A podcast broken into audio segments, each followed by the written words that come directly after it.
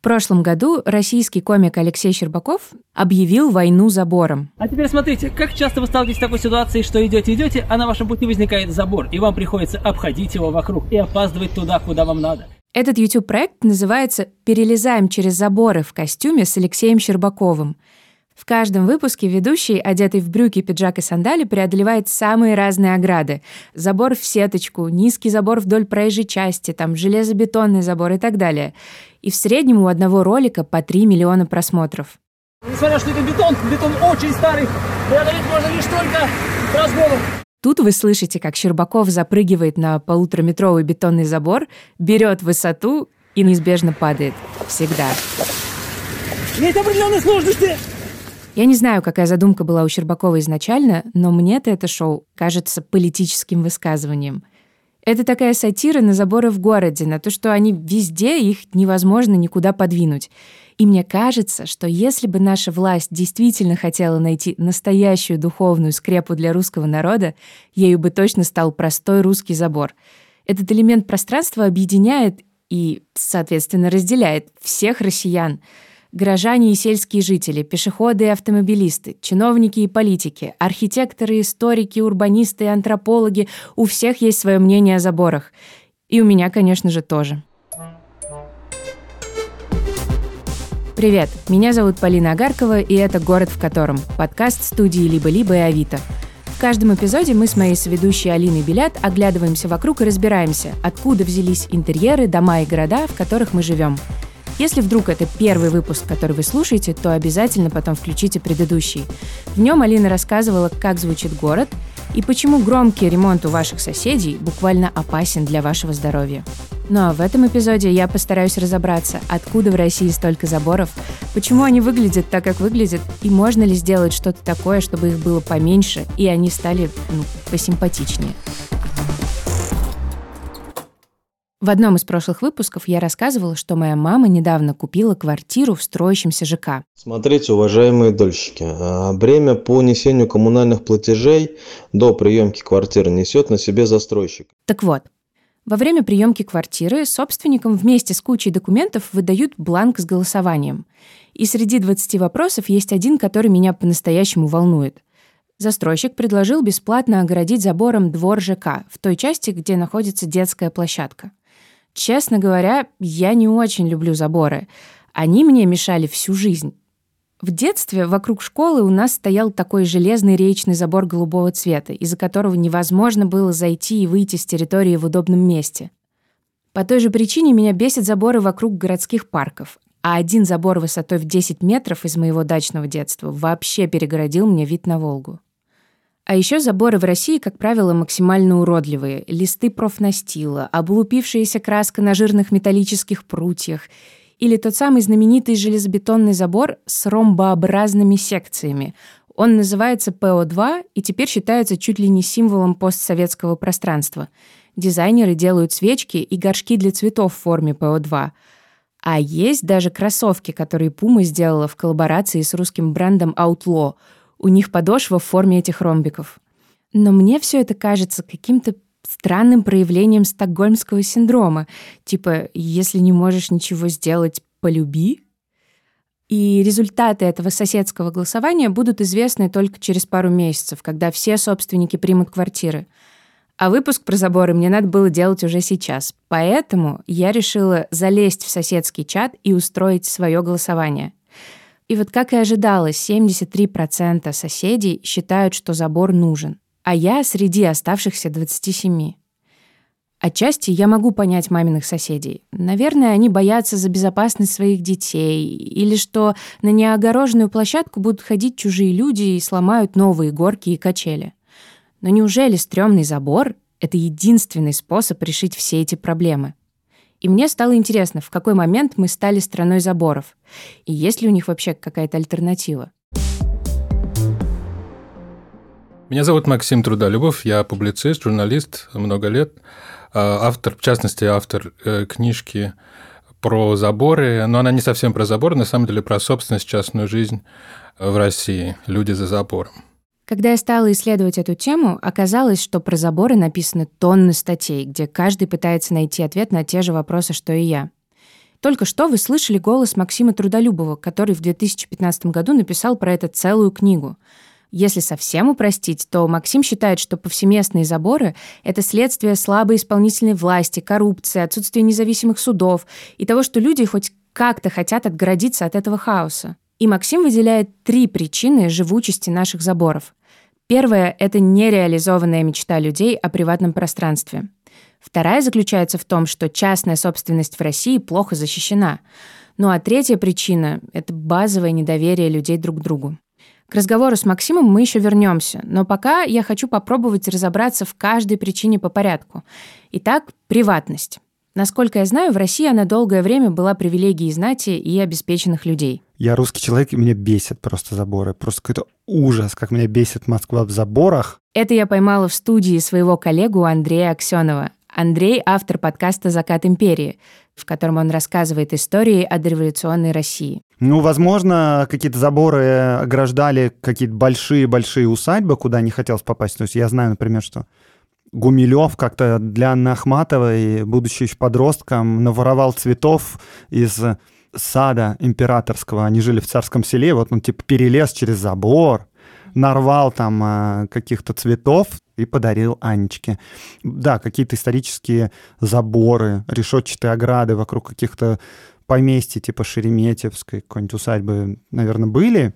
Вокруг каких-то садов общественных пространств они тоже вроде как были, но так в целом вообще заборов было гораздо меньше. В это время подавляющее большинство населения жили в больших и маленьких деревенских домах. И жизнь эта не предполагала никакой приватности в сегодняшнем смысле слова. Конечно, семья могла отгородиться от соседней небольшим забором, но еще он был нужен, чтобы куры и гуси не разбегались слишком далеко. Но при этом несколько поколений жили в одном доме, и частного пространства у каждого члена семьи не было. Все начало меняться, когда с развитием фабрик и заводов деревенские жители стали переезжать в города, мы много раз упоминали урбанизацию в этом подкасте, потому что этот момент, он правда изменил все. Так вот, в коммуналке или бараке, куда как раз-таки переехали эти деревенские жители, ситуация с приватностью была даже хуже, чем в деревенском доме, потому что там хотя бы соседи были твоими родственниками. И у людей появилась мечта о пространстве, где можно уединиться. Отдельные квартиры были редкостью, и чаще всего там жила партийная номенклатура. Поэтому приватность, с одной стороны, была жутко престижна, а с другой абсолютно недосягаемо. Самый лучший особняк строится первым для партийного начальника. Максим рассказывает, как обычно строились академгородки, такие научные центры, в которых жили и работали ученые и те, кто их обслуживал. Домики, условно, там финские домики поменьше, для самых главных ученых, многоквартирные дома для ключевого персонала, там, научного, прежде всего, инженерного, многоквартирные дома похуже для там еще тех, которые еще менее важны. А дальше бараки, палатки, в зависимости от ситуации. Совершенно четко она, она воспроизводится во множестве мест. Мы видим, что ну, люди, они понимают, да, это очень быстро схватывается. Итак, десятилетиями у советского человека копилось желание отгородиться от соседей, а потом пришел Хрущев. Но мы про это тоже уже рассказывали в предыдущих выпусках.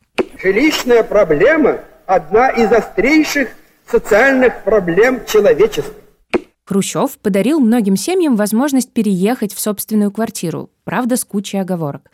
Представьте, молодая семья получает однушку, потом у них рождаются дети, они вырастают, приводят домой своих супругов, и постепенно тесная квартира превращается в тот же деревенский дом.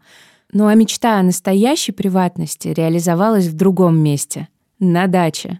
Дача как феномен — это как бы абсолютно российское явление, оно не сильно поменялось, да, но тогда не было заборов между этими дачами. Снова Андрей Аксенов говорит о дачах, правда, еще в досоветский период. Люди не делали заборы, и очень непонятна им была эта концепция. Ну, во-первых, может, потому что они ничего не выращивали там и не боялись, что у них украдут соседи картошку.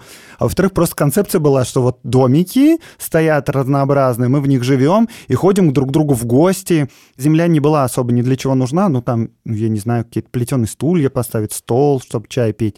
Это была большая часть как бы дачного отдыха, что все друг к другу ходят, играть в карты, там, читать книжки, есть клубнику. Зато в советское время дача для многих стала буквально вторым домом, да еще и чуть ли не единственным постоянным источником продуктов на столе. Были такие исследования, на самом деле, еще в конце СССР, и, может быть, первое постсоветское время, людей спрашивали, где вам, где ваш уют. Максим Трудолюбов про советские дачи. И про городские квартиры люди, как правило, говорили, что нет. И как бы потребность в уюте и приватности реализовывалась дачей, дачным участком. Там огромное большинство просто там имели маленькие участочки, там что-то растили, да ну, со временем как бы захотелось большего, большего, большего, и чем дороже, тем ты чувствуешь потребность в защите, и вот, и вот эти заборы растут, растут. Так я это понимаю. Разумеется, на дачах люди хотели полной приватности, и первые заборы появились там еще в советское время. Об этом даже есть песня, которую в начале 60-х написал актер, поэт и музыкант Михаил Ножкин, и она просто уморительная. Обожаю я природу, бережет она здоровье Регулярно по субботам удираю в Подмосковье Чтобы в речке искупаться, чтобы облазить лес и горы Только к ним не подобраться, ведь кругом одни заборы Кирпичный, здоровый, забор трехметровый, дощатый, брусчатый, почти километровый, и нет дороги и пути, и не проехать, не пройти из-за заборов. Вот беда, природы не видать. После распада СССР заборы стали еще выше и глуше. И апофеоз этого заборного роста — это ограда из металлопрофиля, он же профнастил. Это такая металлическая гофрированная гармошка. И есть одна байка, откуда он появился — в 2017 году в «Коммерсанте» опубликовали текст «Родные заборы. Как Россия себя перегородила». И там есть комментарий человека по имени Петр Сапожников. Он тогда был гендиректором компании «Стройзабор», и вот что он рассказывает. Помню, году в 2004-2005 мы из прямоугольной металлочерепицы делали кровельный материал на дом. Заказчик попросил нас сделать что-то типа забора. И бригадира осенила мысль. А почему бы нам забор из профильного металла не сделать? И мы сделали все в одном формате. И кровлю, и ограждение. Заказчику понравилось. И нам понравилось. Дальше появились новые заказчики. Рынок на тот момент был развивающийся. Могли увидеть и тут же скопировать. Тогда были криминальные разборки, и люди пытались оградить себя от нежданных гостей. И с тех пор это и продолжается. Для кого-то это охрана, для кого-то способ что-то скрыть. Люди боятся что-то показать. В современной России высокие дачные заборы стали индикатором плохо работающего института собственности. Вы наверняка слышали все эти истории, как соседи не могут поделить дачные участки и ссорятся из-за каждой пяди земли. И если в советское время такие споры были бессмысленными, потому что земля все равно принадлежала государству, то в новой России проблема усугубилась. А в 2006 году произошла так называемая «дачная амнистия». Это народное название федерального закона, по которому люди наконец смогли оформить собственность на участки, которые когда-то получили от государства. До того, как они э, собственность зафиксировали, да, они могли заборчики двигать как угодно. В общем, это во многом был вопрос э, договоренности между людьми. Этот процесс очень медленный, и в России остается до сих пор гигантское количество неучтенной, неоформленной собственности. В итоге получилось, что выигрывал сосед, который раньше поставил забор, потому что законно доказать, что его тут не стояло, практически нереально. Трудолюбов говорит, что россияне стали собственниками быстрее, чем для этого появились институциональные условия. Право собственности означает споры, а чтобы их решить, нужен, например, суд, который ни одна из сторон не может купить. Иначе все это просто не имеет смысла. В России очень много частных собственников, Например, в России один из самых больших долей людей, которые собственники своих квартир и жилья вообще любого. Больше, чем в Европе. Но принципиально собственность не защищена. В принципе, если есть человек, у которого есть власть, и если он что-то хочет, он может это получить. Принципиально важно, что власть и собственность в России – это явления совмещенные, они не разделены ну, взять те же, э, допустим, э, квартиры московские в, в, в ситуации с реновацией, да, правительство просто берет и переселяет тебя. Окей, многим это нравится, но не всем, между прочим, да. То есть, ну, здесь принципиально важен этот момент, что правительство может это сделать. Выходит, что забор — это такой полумагический оберег от захвата территории. Он вообще ничего не гарантирует, но с ним как-то поспокойнее. И подтверждение этого вывода можно найти в самых неожиданных местах. Например, на кладбище. Вообще для меня это российская кладбищенская оградка. Это самый странный тип заборов ever. И, кстати, ученых этот феномен тоже интересует. Я работал в похоронной бригаде в Калужском регионе. Я непосредственно вот как бы клал людей в полиэтиленовые пакетики, потом их отвозили в морг и вот э, сопровождал их до самой последней точки. Это антрополог Сергей Мохов в одном из выпусков подкаста «Тоже Россия» рассказывает о своих полевых исследованиях. Вот у меня экономика, она всегда диктует э, культуру и практики. А с оградками история очень простая. Бесхозность и отсутствие статуса у твоего захоронения вообще вот в российской истории не было никогда ничего юридически закрепленного, связанного с э, местами захоронений. У меня есть такая статья с моей коллегой Варварой Золотовой, мы ее написали, называется «Дело об оградке, стульчике и скамье». А, я нашел на сайте регионального судебной инстанции местного суда целиком было выложено дело, где а, судилось несколько человек за вот, вот это вот э, то, что я назвал, да, столик, оградочку и скамью. Цимус этой истории был в том, что судились они, потому что вот дама, э, у нее был захоронен там отец. А на соседнем как бы месте она вот отнесла место оградочкой, и поставил там столик и скамью для себя и вот будущих родственников. Один из моментов, когда она пришла, оказалось, что как бы, ну, вот э, все это деинсталлировано, и э, похоронен туда какой-то другой человек. И как бы вообще там суд, э, кстати, стоит вообще в интереснейшей позиции, потому что кладбище, как оказалось, как и большинство кладбищ в России, вне кадастра, то есть он как юридический объект вообще, в принципе, отсутствует. Вот женщина говорит, вообще это заведено. Вот мы с другим соседом слева стороны решили, что это место мое, и как бы я имею на нем моральное право. У меня здесь все лежат. А сторож решил, что мест мало. Какого черта? Как бы, ну вот есть здесь какое-то свободное место. Давайте его расфигачим и кого-нибудь туда похороним. Выходит, что с одной стороны оградка — это такой оберег на могилку, а с другой — народная альтернатива праву собственности. Потому что когда невозможно решить спор, обратившись к закону, приходится договариваться лично. И оградка в таком случае — это такое физическое закрепление устных договоренностей.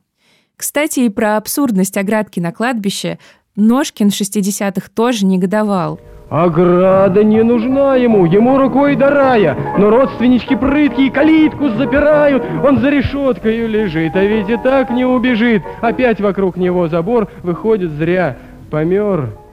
Еще одна причина живучести заборов связана с высоким уровнем недоверия в обществе. По данным Международного исследования Организации экономического сотрудничества и развития, в 2014 году всего лишь 27% россиян доверяли незнакомым людям на улице. Исследовательский вопрос звучал так. Как вы считаете, большинству людей можно доверять или лучше быть осторожнее? А предлагаемые ответы были такие. Большинству доверять можно, не знаю и осторожность никогда не помешает. На самом деле, по общемировым меркам наш показатель не такой уж низкий. Вот в Испании незнакомым людям доверяет 19% населения, а в США 38%. Хотя, конечно, есть страны, где с этим все гораздо лучше. Например, в Скандинавии в большинстве стран доверие очень высокое. Там в Центральной Европе, в Германии сравнительно высокое, но не то чтобы прям совсем. А в среднеевропейский показатель что-то там выше 40. То есть это некое свидетельство того, что люди чувствуют себя защищенными. Многие люди не исходят из того, что э, незнакомый человек несет какую-то угрозу. Скорее, они готовы взаимодействовать.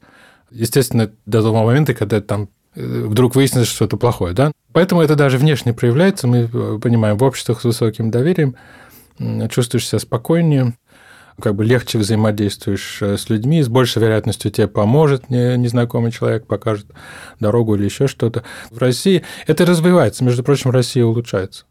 Кстати, об опросах. Когда я завела в соседском чате голосование о том, нужен ли нам забор во дворе, там открылся какой-то портал ВАД. Люди начали спорить друг с другом, а аргументы тех, кто за забор, часто включали формулировки типа вот вы пойдете с детьми гулять на площадку возле дома, и будет вокруг филиал Азии. Вас это устроит?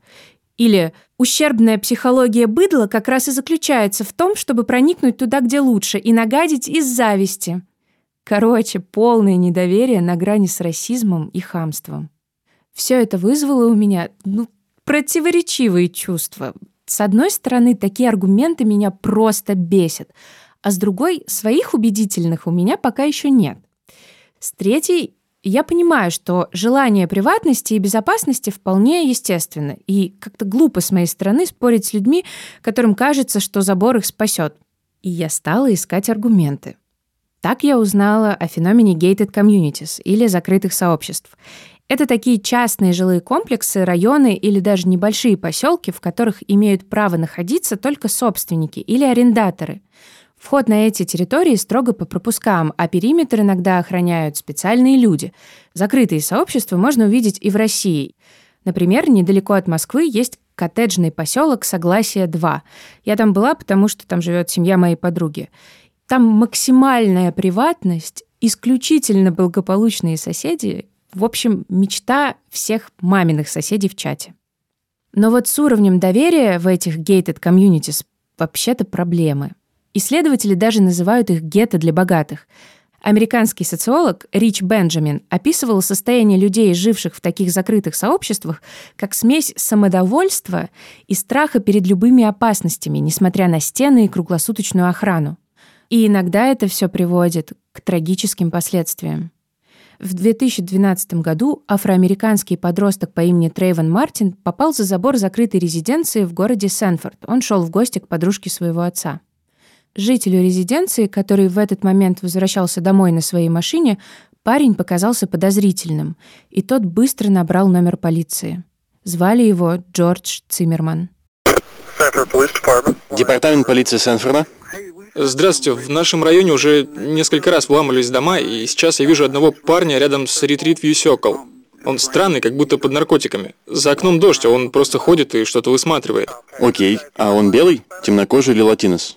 Похоже, черный. О, он идет на меня. У него руки на ремне. Дальше Циммерман и офицер полиции долго выясняют, куда надо прислать патруль. И в какой-то момент разговора мужчина решает разобраться сам. Вы сейчас идете за ним? Да. Не стоит, мы сами разберемся. После звонка Циммерман вышел из своей машины и подрался с подростком Трейвоном Мартином. Затем Циммерман достал пистолет и выстрелил в Трейвона. На суде он заявил, что это была самозащита, и в результате присяжные его оправдали. Но Трейвен не собирался грабить Циммермана или кого-то еще в этом комьюнити. Он просто шел в гости. И получается, что ни высокий забор, ни охрана не могут на самом деле гарантировать безопасности ни для тех, кто живет в этом gated communities, ни для тех, кто приходит туда. Согласно исследованиям социологов, безопасность в городе скорее зависит от общего неравнодушия жителей и готовности прийти соседу на помощь. Все, о чем я до этого говорила, касалось заборов вокруг частных владений. Но я начинала выпуск с того, что больше всего меня бесит заборы вокруг общественных пространств. И если ограды вокруг дворов и собственных домов россияне скорее любят, то остальные городские заборы ругают, на чем свет стоит. Всем привет! Сегодня будем говорить про заборы. Это Илья Варламов, блогер, главный российский поп-урбанист и последовательный критик заборов. На его YouTube-канале даже есть ролик, который называется «Почему заборы – это зло и как с ними бороться?». Дорогие друзья, я скажу сейчас страшную вещь, но заборов в городе быть не должно. Особенно все плохо с улицами, которые мы используем каждый день. Заборы в этих местах, э, они не просто портят вид, заборы могут даже убить вас. Вам страшно? Мне страшно. Особое внимание в этом видео Варламов уделяет заборам, которые разграничивают тротуар и проезжую часть. По мнению ГИБДД, они должны защищать людей от выезда машин на тротуар. Но на деле они скорее делают еще хуже. Если машина на полной скорости въедет в забор, он разлетится на части, которые могут задеть еще больше людей. Второй момент. Когда вы паркуетесь вдоль улицы с забором, вы не можете просто и быстро попасть на тротуар, потому что забор придется обойти. И это ведь тоже небезопасно. Можно попасть под машину. И кроме того, заборы притупляют бдительность водителя. Он думает, что на проезжую часть никто не выскочит. В итоге на таких улицах автомобилисты чаще превышают скорость и, как следствие, попадают в аварии. Ну и почему тогда заборы вдоль тротуаров стоят в каждом российском городе? Это ГОСТ 5228-9-2004 Э, называется он таким вот суровым бюрократическим языком технические средства организации дорожного движения, правила применения дорожных знаков, разметки светофоров, дорожных ограждений и направляющих устройств. ГОСТ предполагает установку пешеходных ограждений на расстоянии 50 метров от регулируемых переходов и около школ. Что интересно, это изначально ГОСТ носил рекомендательный характер, но 4 ноября 2017 года Дмитрий Анатольевич Медведев, любимый вас, подписал распоряжение правительства, которое сделало этот ГОСТ обязательным. На самом деле государство в России всегда было и остается главным заказчиком заборов. По мнению власти, заборы обеспечивают безопасность. Но есть и скрытый смысл. За заборами можно делать то, о чем никто никогда не узнает. Вот что публицист Максим Трудолюбов говорит о заборах и общественных пространствах в СССР. Э, не хотели показывать, не хотели, чтобы было видно, что там происходит. А может быть, там зеки работают. А может быть, там какой-то ужас за забором. Поэтому масса причин. Э, и государство всегда было главным э, строителем заборов при СССР. В современной России оправдывать заборы стало еще проще. Появилась новая понятная угроза – терроризм. Например, после Беслана и еще нескольких трагедий все школы и детские сады обязаны соблюдать режим антитеррористической безопасности. Поэтому их ограждают, пусть это и неудобно и для самих жителей, и для учеников, а еще безопасность — это удобный предлог для выгодной сделки. По данным расследования коммерсанта, в 2016 году госкомпании и ведомства приобрели ограждений на 2,5 миллиарда рублей. При этом круг фирм-подрядчиков, которые выполняют эти заказы, очень ограничен. Другими словами, все эти деньги делят между собой десяток, скажем так, привилегированных компаний.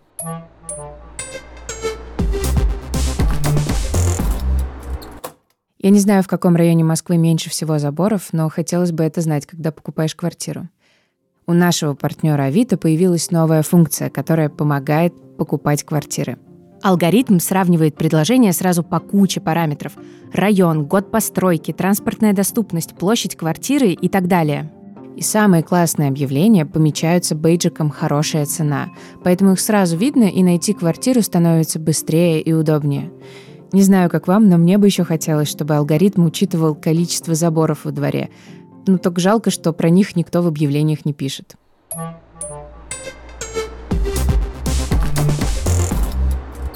Но вообще-то у меня не было цели демонизировать заборы в этом выпуске. Потому что где-то они даже оправданы, например, вокруг опасных предприятий или того же детского сада, где на одну воспитательницу приходится 20 детей.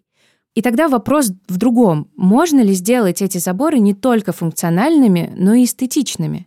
Об этом я спросила Александру Чечеткину, архитектора и урбаниста. Она работает в бюро городского планирования КБ «Стрелка». Я участвовала в разработке нового стандарта комплексного развития территорий, который был написан для всей территории нашей страны. Это большой документ из 10 книг про то, каким образом комплексно нужно и можно развивать э, города и городские территории. И в частности, там есть, конечно же, книга и раздел о том, как э, можно пространственными параметрами регулировать такие вопросы, э, в том числе как и заборы, какими они должны быть, и в каких местах им позволительно быть чуть повыше, в каких местах их лучше не иметь, как их заменять и так далее. Стандарты комплексного развития территорий — это попытка пересмотреть старые СНИПы, то есть строительные нормы и правила. Дело в том, что СНИПы придумали еще в 60-е годы прошлого века. Это четыре тома стандартов, которые регулируют все виды строительства в стране. И последний раз этот документ нормально обновлялся в 90-е. Разумеется, к 2021-му большинство норм уже устарело. Сейчас иногда нормативы у нас обязывают делать, например, заборы вокруг э, общественного сквера или территории общественного сквера. То есть иногда мы видим такую картинку, что есть какой-то ну, просто кусок земли, и он огорожен забором. Такое часто встречается на улицах городов наших. Это несовершенство нормативов. Александра говорит, что заборы в современном городе решают две главные задачи обеспечивают безопасность и визуально разграничивают пространство. Последнее нужно, чтобы было видно.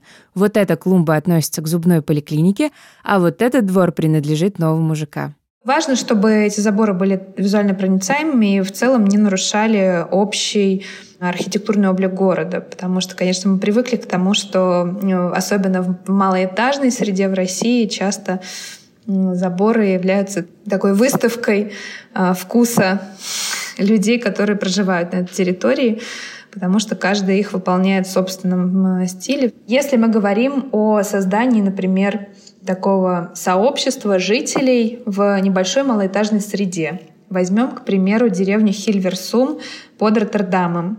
Мы туда приезжаем и видим частные индивидуальные жилые дома, а, в которых люди славно а, настроили свою приватную личную жизнь. При этом у них у всех очень похожие, но все равно отличающиеся небольшие заборы, которые достигают, может быть, метра. И это заборы, которые комбинируют в себе сплошную сторону, например, в той части, где у людей на заднем дворе находится совсем приватный садик, где они хотели бы побыть наедине вместе со своей семьей. А, и совмещает, например, более проницаемую его часть, которая выходит на улицу и где происходит больше и визуальных, и физических контактов с соседями и с проходящими мимо людьми. Часто на такие заборы еще пускают озеленение. Вот лично мне такие очень нравятся. Поэтому единого рецепта идеальности нет, но, конечно же, ставить заборы нужно с умом в любой ситуации. А еще Александра рассказала мне, что заборы вдоль дорог действительно вызывают бурю негодования у профессиональных урбанистов и архитекторов, потому что решить проблему вполне можно и без ограждений. Например, поставить деревья через каждые там 2-3 метра в зависимости от типа дерева поставить специальные малоархитектурные формы, которые в каком-то смысле будут тоже оберегать пешеходов от движущего потока автомобилей. Полусфера — это самый простой элемент, который знают хозяйственники и которые часто без дополнительных услуг архитекторов просто применяют из-за их функциональности. Но даже крупномер, большое дерево или опора освещения могут тоже служить вот этой преградой, которая может остановить автомобиль, вылетающий на тротуар. Опоры освещения — это фонари, а полусферы — это такие бетонные грибочки на асфальте, которые не дают машинам заехать на тротуар. Но вернемся к новым стандартам. Второй раздел седьмой книги этого десятитомника называется «Элементы ограждения и обеспечения безопасности». И там 20 страниц технической информации о том, какой высоты должны быть заборы в российских городах и из какого материала их стоит делать в зависимости от городского контекста. Например, те самые дорожные ограждения должны быть не выше 110 сантиметров, и лучше всего, если они сделаны из нержавеющей стали или чугуна. Устанавливать их полагается только в местах без светофоров и на улицах, по которым в час проходит больше 750 людей. Ну, то есть на довольно оживленных улицах. При этом авторы рекомендуют чаще использовать альтернативные ограждения, плотную посадку кустарников и деревьев. Новый стандарт пока не имеет статуса закона, это рекомендательный документ, но Александра утверждает, что больше половины поправок государство уже учло, и совсем скоро устаревшие СНИПы изменятся. Более того, прямо сейчас строят экспериментальные объекты, где не будет заборов в привычном нам виде. Ну вот, например, в Доброграде, это такой новый город, который строится на инвестиции бизнес бизнесмена Владимира Седова, ну это не так далеко от э, Москвы, Владимира. Ну, планируется построить экологически чистый и безопасный населенный пункт э, как раз без внутридомовых заборов, только с помощью разграничения полисадниками. Посмотрим, как это э, получится в итоге. И все-таки на меня довольно сильное впечатление произвела фраза Ильи Варламова о том, что от заборов надо совсем отказаться. И я спросила Александру, что она думает на этот счет. Хороший город — это город разнообразных возможностей. Если каким-то людям хочется отгородиться, и это такое коллективное желание, то они должны эту иметь возможность в принципе. А сказать, что весь город должен быть без заборов, наверное, слишком радикально и не совсем, на мой взгляд, правильно.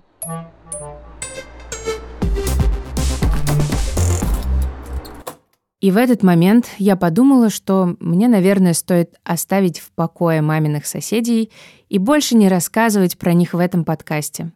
И еще я поняла, что вот эта дурацкая пошлая фраза о том, что все границы, они у нас в голове, на самом деле не такая уж глупая. Наверное, когда мы научимся экологично выстраивать их с окружающим миром, заборы падут сами собой. Я думаю, что история с выстраиванием границ не физических, она у нас э, только начинает как-то более активно развиваться, и в какой-то момент мы придем к тому, что почувствуем, что нам больше не нужны вот эти огромные заборы для того, чтобы жить вместе в одном городе. Это был последний выпуск первого сезона подкаста «Город в котором». Если вам понравился наш подкаст, пожалуйста, поставьте нам оценку в приложении, где вы его слушаете. Вот лично я спустя шесть эпизодов точно стала гораздо лучше разбираться в том, как устроен город. И если вы тоже узнали что-то новое, напишите об этом в своем отзыве. Спасибо. Вместе со мной над подкастом работали редактор Лена Чеснокова, продюсер Павел Боровков, звукорежиссер Паша Цуриков и композитор Кира Вайнштейн. А еще моя соведущая Алина Белят. Ну а меня зовут Полина Агаркова. Пока! Зачем человеку заборы? Заборы мешают людям. Я верю, что очень скоро заборов у нас не будет.